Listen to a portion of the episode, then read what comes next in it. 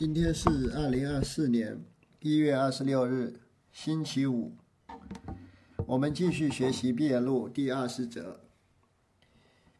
《毕业录》第二十则是翠微过板，垂世云：堆山积月，撞墙磕壁，筑师停机，异常苦屈。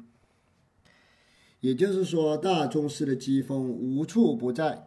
在每一个山头，在每一个房子里面，也就是说，每一个房子里面都充满了疾风，每一个山峰，每一个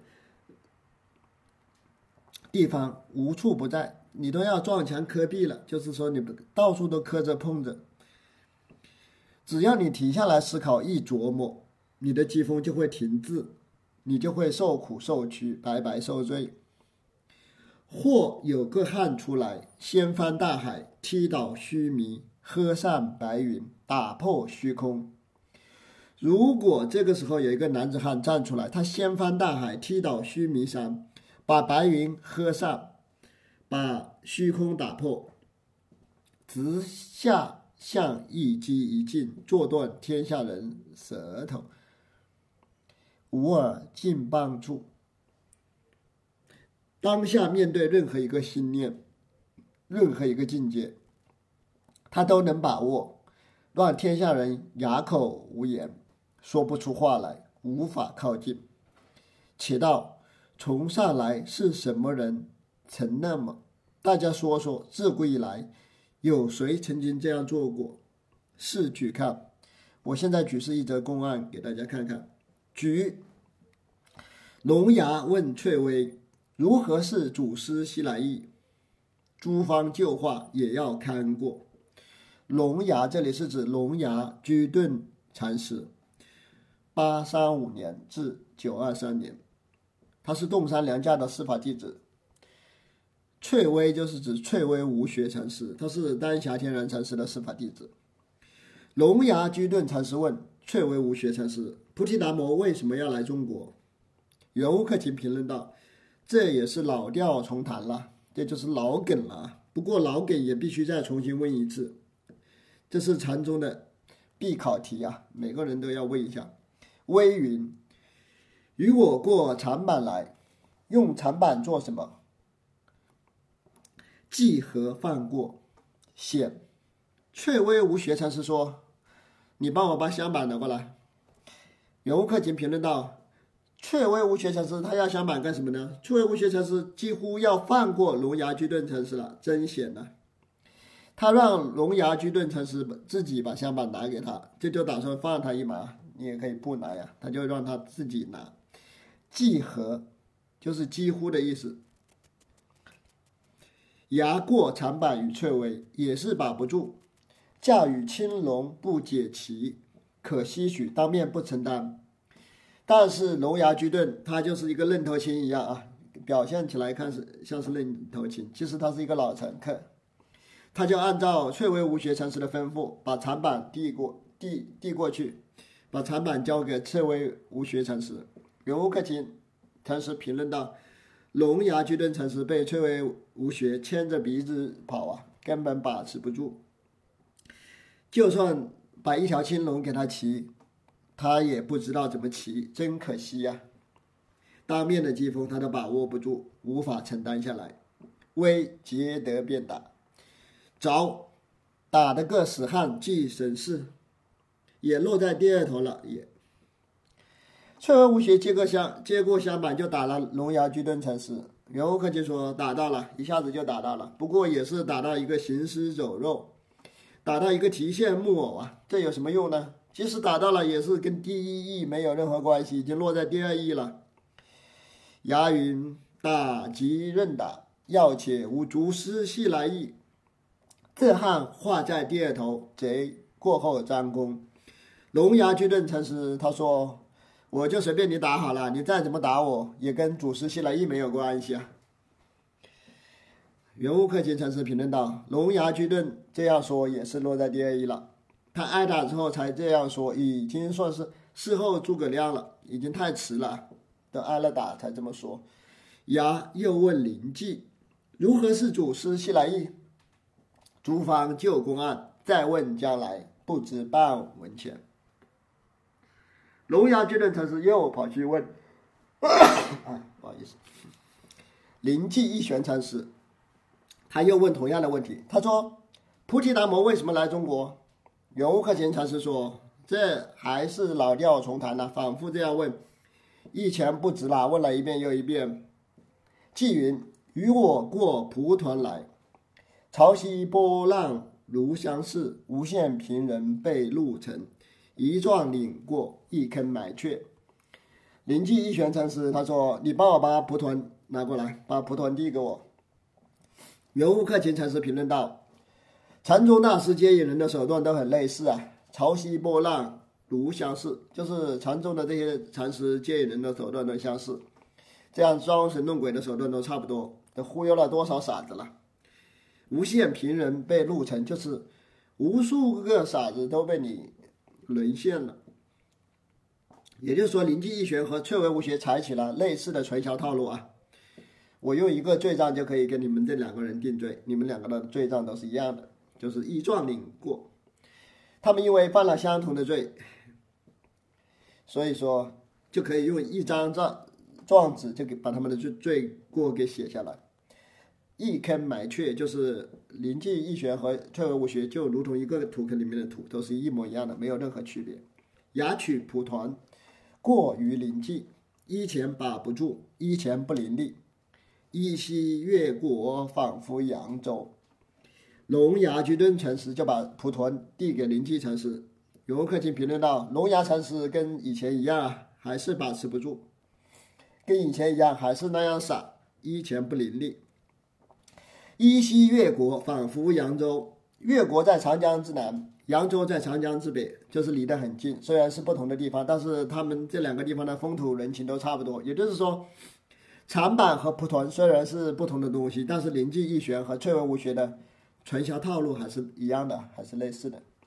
既皆得便打，着可惜打这般死汉，一磨脱出。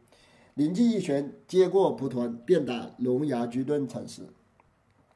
游客卿评论道：“打到了，可惜啊，只是打到了一个不开窍的人，打到了一个死汉。灵济一玄和翠微无学，他采用了，他们两个采用了一模一样的接引手段。押云打击任打，要且无祖师西来意。卓然在鬼窟里做活计，将未得便宜。贼过后张弓。龙牙居顿，他还是说了同样的话啊，他说我随便你打好了。”只不过这跟祖师西来意没有半毛钱的关系，没根本没关系啊，跟祖师西来意没关系。圆悟克勤评论道：“很显然，龙牙居顿才是依然在鬼窟里做活计，还是用四字变冲在琢磨。龙牙居顿才是还以为自己占了个大便宜，他这样说已经错过了机锋，而且是事后诸葛亮，贼过后张弓，就是人家打完了你才这么说，已经是贼过后张弓。”平唱翠岩之和尚云：“当时如是，今时那子皮下还有血么？”翠岩守之禅师，他是分阳善昭禅师的师法弟子。他说：“这则公案讲的是龙牙居顿禅师当年的求道情形，当年求求道时候的情景。他当年同一个问题反复问了，挨了打之后还。”继续问，愈挫愈勇。他这种勇猛的精神，你们今天这些袈裟人还有吗？你们还有这样的志气吗？意思就是，他们那个时代，当代的袈裟人皮肤下面没有血色，就像行尸走肉一样，天天混日子，比不上古代的禅师。大伟则云：“翠微灵济，可谓本分宗师。龙牙一等是波草沾风，不妨与后人做归鉴。”这里的大伟则有的版本是尾山鱼禅师，但是一页本里都改了，改成大伟则，因为跟后面要以连贯，后位后面提到大伟则，他们要连贯起来，所以前面的尾山余应该是错的，就是大伟木泽禅师，他是宋代的禅师，他的评论，大伟木泽禅师说，翠翠微无学和灵济一玄禅师都算得上是本分的宗师，都是老老实实的禅师。龙牙居顿禅师也是一个有志气、有道心的禅师。我们后人也要以龙牙居顿禅师为榜样，在求道的旅途中愈挫愈勇，不失道心呐。这个拨草沾风，就是拨开妄想的草丛，瞻仰祖师的中锋，也就是能够一心求道啊，就叫拨草沾风。住院后，有生问和尚当时还肯二之尊述吗？龙阳居顿禅师他后来当了住持啊，他有一个小和尚就问他，有一个僧人就问他：“师傅，你当时挨打了，你服不服气啊？就是还肯二尊述吗？你当时挨了翠微的打，也挨了灵济的打，你服不服气呢？你肯不肯呢？”牙云：“肯即肯，只是无祖师西来意。”龙牙居顿禅师说：“服气当然还是很服气啊。”只是翠微禅师和灵济禅师都没有说什么是祖师西来意。龙牙瞻前顾后，因病与药。龙牙居顿禅师善于兼顾弟子的不同根气，考虑周密，开出药方，因病施药，就是按照不同的病人给他们治病。瞻前顾后就是兼顾前面和后面，兼顾优优等生和差等生，不同根气的人都能兼顾到。大伟则不然。大一问和尚：“当时还肯二尊述吗？明不明？”辟己便答：“我大伟木则就不会这样啦。”等到那个僧人问师傅：“你当时挨了两位大德的打，服不服气？”等他这样问的时候，我不管他明不明白，不管他懂不懂，我当时就当头棒喝，给他一棒子。非为福处翠微灵济，亦不辜负来问。我这样做不仅是。树立起翠微无学和灵济一玄禅师的中锋，也是对得起这位提问的僧人的。也就是说，我不仅帮翠微和灵济禅师擦屁股，帮他们圆谎，我还能让禅宗的传销代代相传，让这位僧人就是看那个佩服我。云石门冲云，龙牙无人扎着犹可，贝格纳子挨着失却一只眼。这个石门冲就是指石门运冲禅师。他是生于九六五年，逝于幺零三二年，是宋代的禅僧，就是首山省殿禅师的师法弟子。石门运冲禅师说：“如果没有人向龙牙居顿禅师提问，龙牙居顿禅师表现的还能像个禅师；碰到有人向他提问，搞他一下子，他就会瞎掉一只眼睛。”雪窦云：“灵济翠微，直接把住，不结放开。我当时如坐龙牙，带衣所。”蒲团长板拈起片面边正。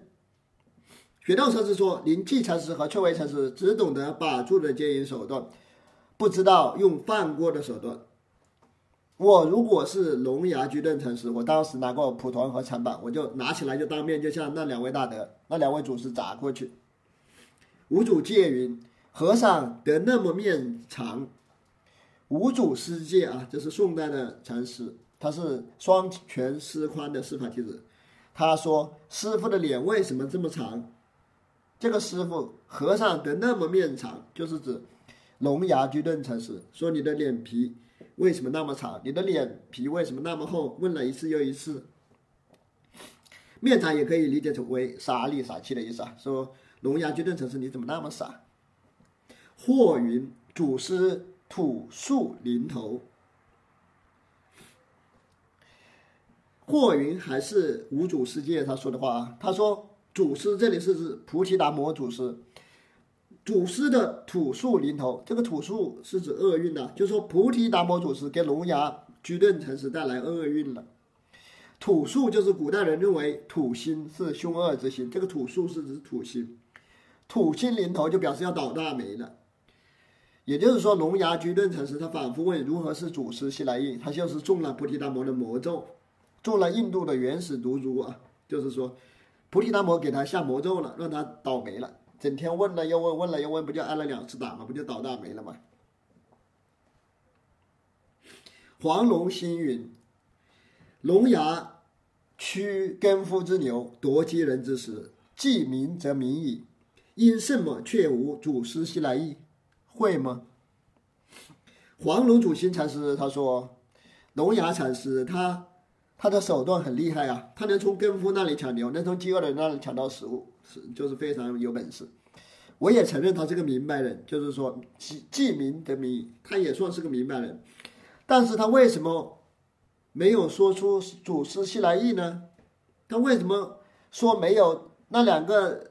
为什么说翠微和灵气没有说出祖师西来意呢？大家懂不懂？也就是说，龙牙居顿禅师他都说打就随便你打，但是没有祖师西来意。他为什么要说没有祖师西来意呢？大家懂不懂呢？棒头有眼，明如日，要识真金，火里看。棒头有眼，就是说，不管别人怎么打你，别人是胡乱打你也好，他你都不是白挨打的，你都是应该挨打的，你都是应得的，就好像棒子长了眼睛一样，别人都不是随便乱乱打你，就是一个神经病打你，你都是，都是你的业业报了。就说那个棒子是长了眼睛的，不会白打你的，就像青天白日之下长了眼睛一样。如果你要辨明一个东西是不是真正的黄金，你要把它放在火里去锻炼一下才知道，放在火炉里锻炼一下，要测试一下。大凡激扬要妙，提倡忠慎，向第一机下明德，可以做断天下人舌头。一般来说，传授玄妙的禅法，宣讲禅宗的宗旨。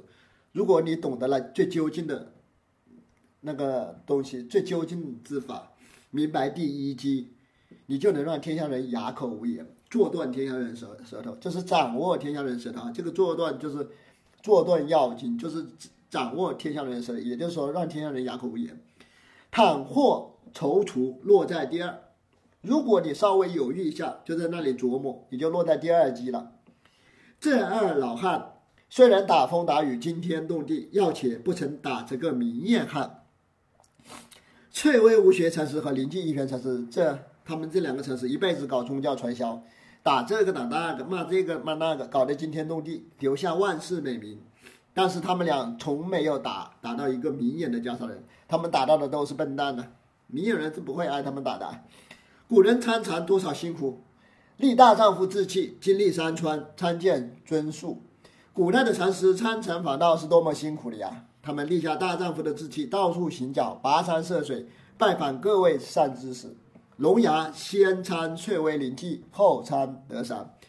龙牙居顿禅师最先参访的是翠微无学禅师和灵济一玄禅师，后来又参访了德山宣鉴禅师。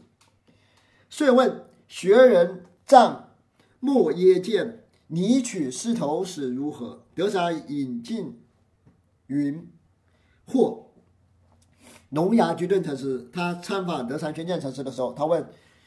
我手里有一把宝剑，我打算把你的头砍下来，行不行呀？他就问德山宣鉴这个问题。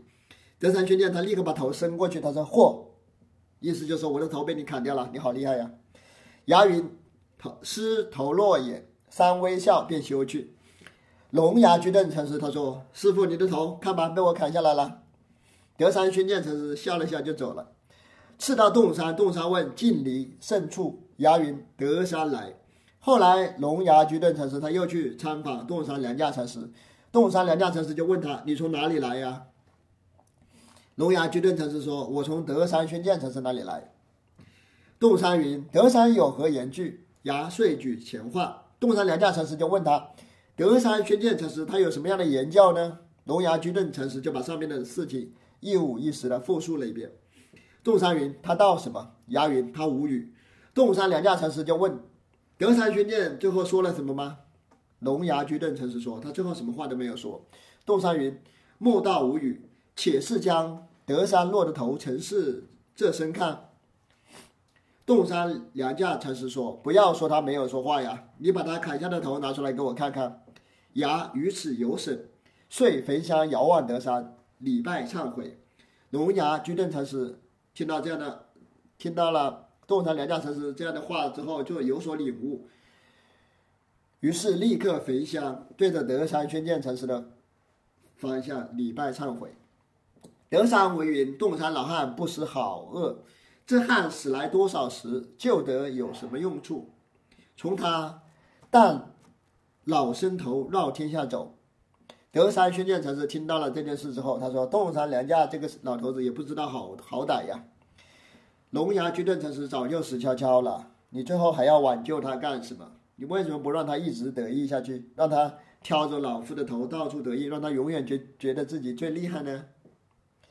龙牙根性聪明，但一度皮残行脚。龙牙居顿禅师是个非常聪明的人，他到处参访善知识，学会了一肚子的机锋啊，到处跑，到处嘚瑟。直向长安翠微，便问如何是祖师西来意。微云：与我过长板来。牙取长板与微，微结得便打。牙云：打即任打，要且无祖师西来意。他来到了终南山里的翠微山，首先在翠微无学那里嘚瑟一顿，又问灵济。如何是祖师西来意？纪云：与我过蒲团来。牙取蒲团过于灵济，即皆得便打。牙云：打即润打，要且无足师西来意。接着又跑到灵济一玄禅师那里嘚瑟一顿。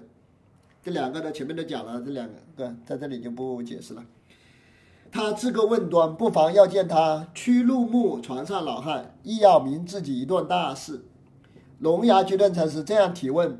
这样嘚瑟，他不仅是想勘验坐在禅椅上的翠微禅师和灵济禅师，他也是要彰显自己开悟的境界。可谓言不虚设，机不乱发，出在做功夫处。他不是瞎问，他不是乱问的，他也不是在乱打机锋。他这样问问题，充分显示了他平时的修炼功法，证明他在禅中下了很多的功夫。圆悟克勤说。龙牙居顿禅师到处问如何是祖师西来意，这不是没事找事，不是乱问。这个问题是非常有意义的，证明他平时参禅下的功夫非常深。不见五谢参石头，先至曰曰：若一言相弃即住，不然却去。这里的五谢是指五谢林默禅师，生于七四八年，逝于八幺八年，是石头西迁的法师。他参学之前，参学石头西迁之前。先自己暗暗在心里说：如果我跟石头西迁禅师讲一句话之后，如果觉得他很契合我，我就留下来；如果话不投机，我立刻就走。石头巨作，谢拂袖而出。石头西天一声不吭，他坐在那里不动。五五谢林默禅师，他看到了石头西天一声不吭，他马上就拂袖而出。石头知是法器，即垂开示，谢不领其旨，告辞而出至门。石头西天知道五谢林默禅师是个大根器的人，立刻采取补救措施，给他单独进行了详细的开示。五戒林默禅师他根本不领情，觉得你开示的都是啥呀，根本不对机，立刻告辞离开。石头呼之云：“舍离。”谢回顾，石头云：“重生至此，只是这个，回头转脑，更莫别求。”谢于言下大悟。石头西迁看到五谢林默禅师，拔腿就跑。就打算又告辞了，赶紧在后面呼喊他说：“法师，五谢林默禅师回头一下，石头西迁禅师他就说：从生到死就是这个，就是你这个回头转脑的这个东西，没有别的东西了，你也不需要在外面到处寻讨了，也不需要在外面求了。五谢林默禅师立刻就开悟了，又麻固慈溪道张静绕禅长三匝，正西一下卓然而立，静云世事。这个麻古啊，就是指麻古宝彻禅师，他是马祖道一的法师，他拿到西藏参访张晋怀辉禅师，张晋怀辉禅师也是马祖道一的法师啊。马古宝彻禅师绕着张晋怀辉禅师的禅椅转转了三圈，把西藏震动一下，就是在威严的站在那里。张晋怀辉说：“是是是，很对很对，就是这样。”意思就是你厉害呀，你这真是个大禅师啊！你这个装模作样的样子，这个境界真是开悟者的境界。又到南拳，依前绕长，正西而立。南拳云：“不是，不是，此事风力所转，终成败坏。”古云：“张晋道是和尚，为什么道不是？”南拳云：“张晋即是，是汝不是。”马古宝彻要跑到南拳普愿禅师那里去嘚瑟，同一套操作，他再来一次。南拳普愿禅师说：“不是，不是，不对，不对，你这样不对。悟道者的境界并非如此啊，你这个还是四大元素造作出来的，终究会败坏的。”这个不是开悟者的境界。马古宝彻禅师他反问道：“张晋怀回禅师说我这样是的呀，说我这样对呀，就是开悟者就是这样的呀，我的演示的很好呀，你为什么说我不是呢？”南拳普愿禅师说：“张晋怀回禅师他是悟道者啊，你不是，你这样就是装模作样表演了。古人也不妨要提词透脱此一件事，如今人才问者，全全无蝎子用功夫处。”圆悟克勤又开始厚古薄今了，吹吹嘘古代禅师。他说，古代禅师是真的要追求解脱啊，是真的要解决这个生死大事，无论你怎么问都难不倒他。这古人很厉害呀，但是今天的人根本经不起问，没有一点修行的功夫，根本也不用功，都是在混日子。今日也只是那么，明日也只是那么，也就是说，今天的这些袈裟人，今天也是混日子，明天也是混日子，天天混日子，天天陪女居士喝茶聊天混饭吃。呃，若只那么敬未来际，也未有了日啊。如果你们这些人也像这样，即使再次投胎，生生世世当和尚，生生世世当袈裟人参道，也白搭，根本开悟不了。须是斗兽精神，实得稍分相应。须是抖抖擞精神，师得有稍分相应。我们参禅问道的人必须抖擞振作起精神，才能跟禅道有一些相应。耳看龙牙发一问道：“如何是祖师西来意？”翠微云：“与我过长板来。”牙过，余为微皆得便打。你们看看龙牙居顿禅师，他问什么是祖师西来意？翠微无学禅师说：“把香板拿给我。”龙牙居顿禅师立刻把香板递给翠微禅师，翠微禅师接过香板，立刻开始打龙牙居顿禅师。牙当时取长板时，岂不知翠微要打他？翠微无学禅师让龙牙居顿禅师打长板的时候，难道他不知道翠微无学禅师要打他吗？也不得辩道他不会，为什么却过长板于他？我们也不能据此说龙牙居顿禅师他不懂机锋。既然他懂得机锋，为什么还是要把长板交给翠微无学禅师，宁愿挨打呢？且道当即承担得时，合作某生。且道当即承担得时，合作某生。大家说说，在当下面对疾风的时候，到底应该怎么去做呢？它不像活水出用，自去死水里做活计。龙牙居顿禅师没有办法用灵活的方法来承担疾风。只知道只会用死板的方法来承担疾风，一向做主宰，便道打即任打，要且无足，失系来意。龙牙居顿禅师前后两次一直固执的采用相同的方法。他说：“我你要打就随便你打，反正你没你你没有告诉我什么是祖师西来意。”又走去河北参灵济，依前那么问。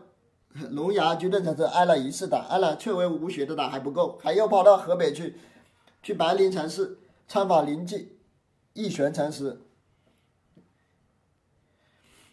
依依然采用采用同一个套路。纪云：“与我过蒲团来，牙过于纪，纪皆得便打。”牙云：“打即任打，要且无主师西来意。”接下来再复述一下临去他去临济义玄禅师道场的桥段呢，跟前面的内容一样，这里就不再解释了。且道二尊述又不同法事，为什么答处相似，用处一般？大家说说，翠微无学和临济义玄，他是两个不同的禅师，他们的师傅也不是同一个人，为什么在对付龙牙居顿禅师的时候，这两个人采取了相同的套路呢？须知古人一言一句不乱思维，大家要知道，古代的禅师一言一行都不是随随便便乱来的，他们一言一句都有。都大有深意啊！他后来住院，有声问云：“和尚当时见二尊述，是肯他不肯他？”牙云：“肯则肯，要且无祖师西来意。”龙牙居顿禅师后来当了住持，有僧人问起这件事，问他当时挨打服不服气？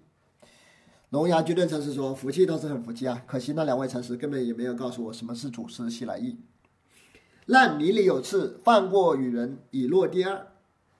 也就是说，祖师本西来本无意啊。龙牙居顿禅师他自己心子心里有刺，所以才总是放不下，到处向人请教。他已经落入第二意了。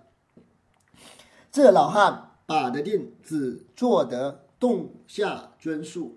龙牙居顿禅师虽然能够把得定啊，能够把把握得住，就是两次挨打都是宁可去挨打，都能台风很稳很稳健，但是也只能做一个朝洞中下面的老师啊。根本没有办法大独自的开宗立派。龙牙居顿禅师他是洞山良价禅师的弟子啊，所以袁悟克勤就说，只不过是个洞山良价底下的一个徒弟而已。若是德山灵济门下，须知别有生涯。如果他是在德山宣鉴灵济一玄禅师门下开悟的，那就更有一番不同的作为了。好像袁悟克经在这里更看得起灵济和德山禅师。他看不起东山良家绅士吗？若是三生则不然，只向他道：“肯即未肯，要且有祖师西来意。”如果是我，我就要给出更精彩的回答。当那个提问的僧人问我服不服气的时候，我就会说：服气就是不服气，不服气就是服气。不管如何，都是祖师西来意。原悟肯定说：“我就更牛逼了，我这个回答更精彩。”不见深问大梅如何是祖师西来意？梅云：西来无意。大家记不记得呀？有个僧人曾经问过大梅法常禅师，也就是马祖道一的法师啊。大梅法常是马祖道一的法师。有个僧人问。大美法常禅师说：“什么是祖师西来意？”大美法常禅师说：“西来无意啊，菩提达摩他来到中国，他没有什么宏大的目标，不要瞎扯什么西来意，根本没有意。”言官为云：“一个棺材，两个死汉。”言官是指言官齐安禅师，他是马祖道一的法师。他听到了之后，他说：“一个棺材里装了两个死尸。”提问的僧人和大美法常都是死汉啊，这两个一个提问，一个答的。一个提问题的，一个回答问题的，都是死汉。玄沙为云，言官是作家。玄沙师辈禅师听到了之后，他说：“言官齐安禅师是个很厉害的禅师啊，是个大作家。”雪窦道三个也有。雪窦禅师他也评了一下，他说：“现在有三个死汉了。”玄沙师辈禅师他也是个死汉呢。他说：“言官是个作家，他自己是个死，他自己也成了死汉。”就是说，提问的和问问题的，还有言官。还有那个玄沙师辈三个人，都是都都都都是都是死汉。子如这声问祖师西来意，却向他道西来无意。若呃若那么会堕在无世界里，这个圣人问如何是祖师西来意？大美法常回答说：西祖师西来无意。你们如果这样按照字面去理解，就会陷入虚无主义了。我们禅宗的传销不就搞不成了吗？就堕在无世界里了嘛。我们搞传销必须采用宏大的叙事啊，就是说必须要说菩提来达菩提达摩来中国，一定怀有度众生的崇高理想，肯定是发了大菩提心，要往这种宏大叙事上去扯啊，不能堕堕入虚无主义，说西来无意。所以道虚参火炬，莫参死炬。所以说参禅必须灵活机动啊，不能一下子给个固定答案。固定答案就是死句，就把禅宗搞死了。有奇的句子能够进行多种理解，这就是活句。只有一种固定的理解，那就是死句，就没办法左右逢源，没办法搞相怨了，没办法见人说人话，见鬼说鬼话了，就死了，就是成了死句。活句下见得永劫不忘，死句下见得自救不了。如果在活句下悟道的人，那就永远不会退失。如果你在死句下悟道，那都是假的，根本没用。龙阳那么道，不妨尽善。龙阳居顿禅师他说，要打就随便打，反正你没有讲什么是祖师其来意。这个回答也算是尽善尽美了。古人道，相续也大难。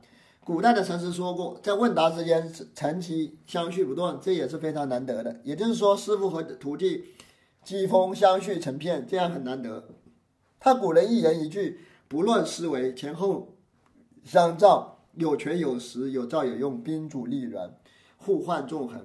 古代禅师不管说什么话，都不是随便乱说的，不乱思维，都是前后照应，有善巧也也能彰显出实相，能够利用善巧也能彰显出实相，能够照顾到本体也能照顾到客体啊，能够照顾到体也能照顾到用，主体和客体，功那个本体和功用都能明明白白的。主体和客体的位置也是可以互相转换的，师傅和徒弟的位置也是互相可以转换的，就是纵横自在的。若要辨其亲切，龙牙虽不昧忠称，怎奈落在第二头。如果一定要我讲的明明白白，说的清清楚楚的话，我的看法是：虽然龙牙居顿禅师他也懂禅法，也是个悟道的大宗师，但是他的话落入了第二义了。当时二尊述所禅板蒲团，牙不可不知他意。是他要用他胸襟理事。当时两位老师让龙牙居顿禅师递过禅板，递过蒲团，龙牙肯定也知道自己要挨打了。他之所以心甘情愿的挨打，那是因为龙牙居顿禅师要袒露自己的一片赤诚。虽然如是，不妨用得太俊。虽然龙牙居顿禅师这样做没有什么错，没有什么过失。但这样的机锋也未免太高峻了一点。龙牙那么问，二老那么答，为什么却无祖师西来意？到这里，须知别有个奇特处。龙牙居顿问什么是祖师西来意，翠微和领记两位禅师让他挨了一顿打。为什么龙牙居顿最后依然说这不是祖师西来意呢？大家必须要弄明白，在这里有一个非常奇特的地方，大家必须要把这个奇特的地方搞清楚才可以。宋，看来来看雪窦禅师的宋文，雪窦念出令人堪。雪窦禅师写了一首寄送，评论了这则公案，向大家解释一下：龙牙山里龙无眼，下慢别人即得，你泥里洗土块，天下人总知。雪窦禅师说，龙牙居顿禅师没有龙眼呐，搞来搞去只会问同一个问题，好像是瞎子一样。虽然是龙，叫做龙牙，但是没有长眼睛。圆悟克勤禅师说，哎呀，偏偏傻子倒可以啊，偏偏别人倒是可以。雪窦禅师，你不要不要再在泥巴上洗土块了。也就是说，龙牙禅师这套招数骗骗别人倒可以，骗你雪豆骗不了，骗我也骗不了。但是雪豆禅师，你不要再在泥巴里洗土块了，就是多此一举。龙牙居顿禅师这点招数，天下人都知道了。死水何成正骨风？忽然活时无奈何，累积天下人出头不得。龙牙居顿禅师没有摆浪滔天的手段，一潭死水般，如何能振兴中锋呢？这是雪窦禅师的颂文，他就说：龙牙居顿禅师没有摆浪滔天的手段，这就就只能死板的承担疾风。如何这样的作劣，死板的作劣，如何能振兴中锋呢？圆悟克勤评论道：万一这潭死水活过来了，雪窦禅师你就奈何不得了。圆悟克勤禅师的意思是，如果大家真的认为龙牙居顿禅师是一潭死水，那就糟糕了，就不要这样一文解义。是。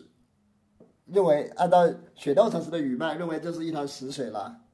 如果你这样认为，你就永远没办法出头了。长板蒲团不能用，叫阿谁说？哎，要长板蒲头做什么？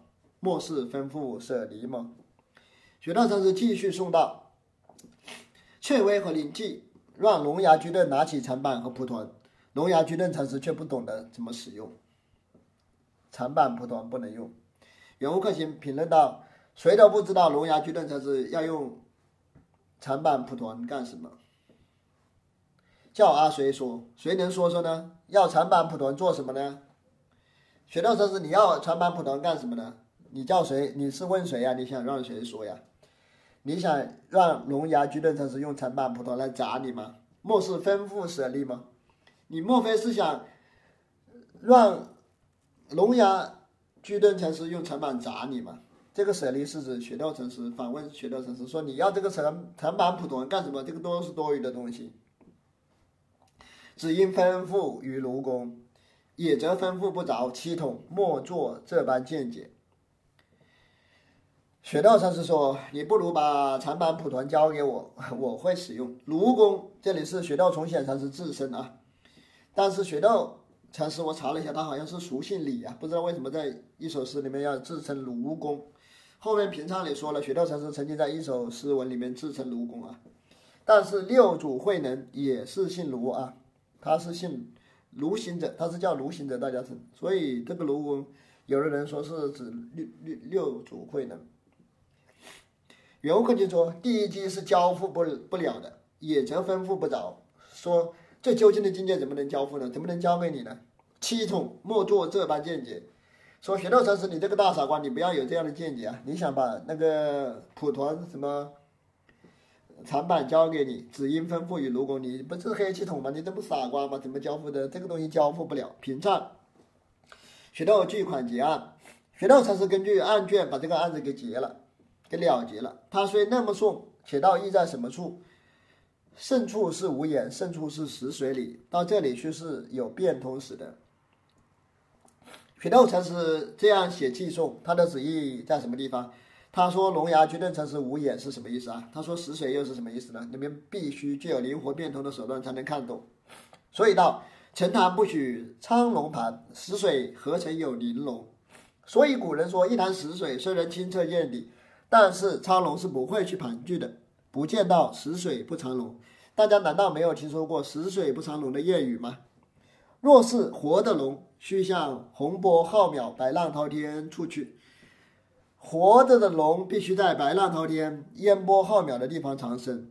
此言龙牙走入死水中去，被人打。雪道禅师的意思就是说，龙牙禅师走到死水里去了，机锋太死板，所以挨打。他却道：“打即任打，要且无祖师西来意。”但是龙牙居顿禅师他却说：“要打随便你打，反正你们也没有说什么是祖师西来意。”招得雪窦道：“死水何成正骨风？”惹得雪窦禅师点评说：“你用这样的死水如何振兴禅宗的中风呢？”也就是说，你用这么死板的机锋，如何振兴禅宗的机锋呢？只是一味的挨打，怎么能振兴禅宗的机锋呢？中锋呢？虽然如此，却道雪窦是扶持一，是减他微光。虽然雪窦禅师这么说，你们说说雪窦禅师他是在帮龙牙居顿禅师擦屁股，是帮他圆谎，是维护他的体面，还是在贬低他，在批评他呢？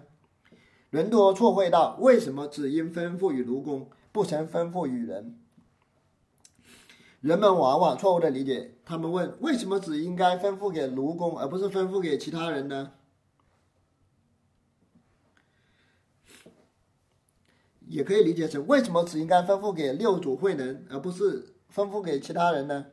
若到吩咐与人便打人，却成个什么去？如果你们说把长板蒲团交给别人，别人就会打你，这样说怎么像话呢？殊不知却是龙牙吩咐于人。你们难道没看到吗？龙牙居顿就是把长板和蒲团交给了别人呢，他不就是这么做了吗？大凡参请，须是向机上辨别，方见他古人相见处。一般来说，参禅问道必须在心念上辨识。这里的机理解成禅机也行，理解成心念也行的。就是说，你参禅问道必须在机锋上辨识，必须在心念上辨识。这里应该理解成心念。才能看到古代禅师以心印心的地方。长板普陀不能用，翠微云：“与我过长板来，牙过于他，岂不是死水里做活计？”雪窦禅师送道：“龙牙居顿禅师不知道如何使用长板蒲团，翠微无邪，让他把长板递过去，他就递过去，这样做不就是太死板了吗？分明是驾驭青龙，只是他不解其，是不能用也。”他分明有一条青龙可以乘坐，那个长板就像青龙一样，也可以说那是疾风啊。但是他却不知道怎么骑上去，他不懂得怎么灵活的运用疾风，所以是不能用也，不解其。有青龙的不解其，只因吩咐与卢公，往往唤作六祖会去，远之远矣。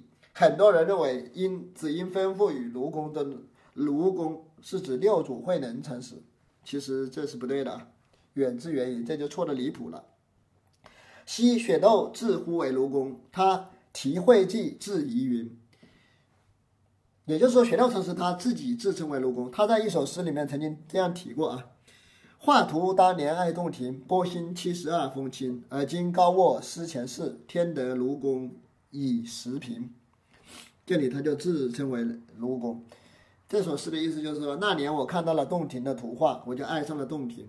在波浪中矗立着翠绿的七十二座山峰。现在我在这里高卧着休憩，回想起从前的那一切，我爱，我就在这幅画中加入了卢公靠在墙上的形象。我就在这幅画中再加了一笔，再画了一个人像，就是卢公靠在墙上，就是画了他自己。雪窦要去龙牙头上行，又恐人错会，所以别送要解人解。雪窦禅师想要超越龙牙居顿的境界，在头上行，龙牙头上行就是要超越他的境界，但是又怕别人误会，所以他再写了一首寄颂，要剿灭读者的妄想分别啊，要剿灭这些看到这首寄送的人的分别。也就是说，雪道禅师私心大发，写了一首寄送还不过瘾，他后面还接着再来一首后送啊，这一首又是雪道禅师又写了一首送。雪窦复念云，雪道禅师写了一首寄送，再写一首寄送，就是复念云。这老汉也未得剿绝，复成一颂，卓然能有几人知？自知教一半，赖有幕后句。远悟克勤，这都是远悟克勤的话。说这个老头子写了一首还没有剿灭读者的妄想之作，接着再写一首，然后他自己说自己在评论。远悟克勤他自己又评论说，很显然呐，如果不是雪道禅师，其他人怎么能知道还没有剿灭干净呢？他说只有雪道禅师知道没有剿灭干净，雪道禅师他知道自己只剿灭了一半，因为幕后剧是没有人能知道的，幕后剧是没有人能能够剿灭的。卢公复了亦和平，晋大帝讨那么人也难得，叫谁领化？有道禅师说：“卢公复了亦和平，就是说最后交付了卢公，这有什么凭据呢？没有凭据啊，这有什么凭据呢？因为究竟之法以心一心，根本没有办法在外部世界找到凭证。”远屋克景评论道：“全世界也没有能够找到这个凭据的，那么谁能领会成绩呢？叫谁领话？谁能领会这个话头呢？”坐以休将祭主灯，曹李汉打入黑山下坐，落在鬼窟里去也。雪窦禅师认为，坐在蒲团上，倚靠在禅板上，坐和倚，坐就是坐在蒲团上，倚就是倚靠在禅板上，这样装模作样的行为都是无法继承祖师的那个法灯的，就无法得到祖师的那个真传啊，没办法继，没办法传灯，无法获得祖师的真传。游客经评论道：“雪窦禅师老婆心切，但是他已经落草了，已经落入了黑黢黢的山谷里，坐在鬼窟里了。打入，打入黑山下坐，就是打入，就是进入的意思，就像打入敌人内部，就是进入敌人内部。这里的打入黑山下坐，就是进入了黑山，到黑黑的山山山谷里去坐下来，就是已经落草了。堪对暮云归为何？一个半个，举则即错，果然出不得。”雪窦禅师说：“这样的境界可以用一一个景象来形容啊，就是堪对，就是可以用这样的景景象来描述。暮云归为何？就是暮云聚聚拢在一起，还没有完全融为一体。”永无克勤评论道：“很少有人懂得这个境界，一个半个就是很少啊。只要你描述就错了，举则即错，描述就错了，你这样描述就是错了。雪窦禅师果然陷入了这个境界，无法自拔呀。”你还是想描述啊？你仗着你自己那个文思泉泉涌，你写了一首又一首，你不就是出不得了吗？你已经落草了。远山无限碧层层，塞却而而眼，塞却而耳，茉莉深坑更参三十年。远处的山峰绵延不绝，碧绿色的青山一层又一层。雪道禅师这是在试图用自然景观来描描述看物者的境界啊。暮云碧为何？远山碧层层。就是说，暮云归为何？远山碧沉沉。暮云归为何？远山无限碧沉沉。就是雪窦禅师想用这样的景色来试图描述觉悟者的境界。人物克勤评论道：“这种境界便一切处塞满了你的眼睛和耳朵。”雪窦禅师完全完全沉浸在这种境界中。如果你们想要明白这种境界，再参三十年吧，继续努力吧。平唱，如公不了亦和平，有何所凭？有何凭据？只需像这里那么会去，更莫守株待兔。也就是说，交付给雪窦禅师，这有什么凭据呢？大家应该在这里直接体会，千万不要守株待兔，不要执着于文字啊。独炉前一打破，无一点事在胸中。独炉一般的是。毒楼，毒楼前一打破，无一点事在胸中。毒楼一般都是指死人的头骨，这里是泛指人的脑袋啊。也就是说，你把眼前的一切都打破，都看破，胸中一丝不挂，万缘放下，放教傻傻乐乐的，又何必要凭？你这样潇潇洒洒，还要凭个，还要寻找什么凭据呢？你要在外面寻找凭据，那你就不是真正的傻傻乐乐啊！你要一丝不挂，片叶不沾身。如果你潇潇洒洒，你需要什么凭据呢？你根本不需要佛教传销了，不需要搞佛教传销了，或坐或倚，不消做佛法道理。也就是说，不管是行住坐卧，就跟佛法传销一分钱关系都没有。不要再往修行上去附会，说我这是修行，我那是修行，那你就不潇洒了。所以到坐衣修将主登记，雪窦一时蔫了眼。所以雪窦禅师说，不管你是坐在蒲团上，还是倚靠着禅板。这种装模作样的行为都是无法继承禅宗的真传的。他这样一送就全部送完了，这一句话就把这个公案全部送完了。他有个转身处，幕后自漏个消息，有些是好处到，堪对暮云归来何？但是雪窦禅师在这个地方也能灵活转灵活转身，最后还能透露出一个消息，也能给大家带来一点好处。雪窦禅师最后说。可以用这样的话来应对，就是开悟的境界勉强可以用这样的话来应对啊，就是说傍晚的云朵聚拢，江河为何？半河不合，欲河为何？堪对暮云归来何？且道雪窦意在什么处？大家说说，雪窦禅师这样说是什么意思呢？暮云欲暮暮云归欲河，为何之时而到作某身？傍晚的云朵将要合拢，但是还没有合拢。大家说说这是什么意思？远山无限碧层层，且道是文殊境界呢？是普贤境界呢？是观音境界呢？远处的山峰绵延，碧绿的山色一层又一层。大家说说，这是文殊菩萨的境界，还是普贤菩萨的境界，还是观世音菩萨的境界？到此且道是什么人分上事？在这里，大家说说，这是什么人的本分大事呢？到这里，得失是非一时做断，在这个地方，是非得失，你全部都要能主宰。做断就是把持住、做主宰的意思。傻傻落落，无一心子事。死教蝎子，这样潇潇洒洒，没有一点儿牵挂，一丝牵挂都没有，这样才算差不多。莫道三生与你说，大家千万不要跟别人说是我告诉你的，意思就是说我这里也是瞎扯啊。实际情况其实究竟的境界也不是这样的，大家不要自虚为实，不要把我的话当真了，我就是随便说说而已。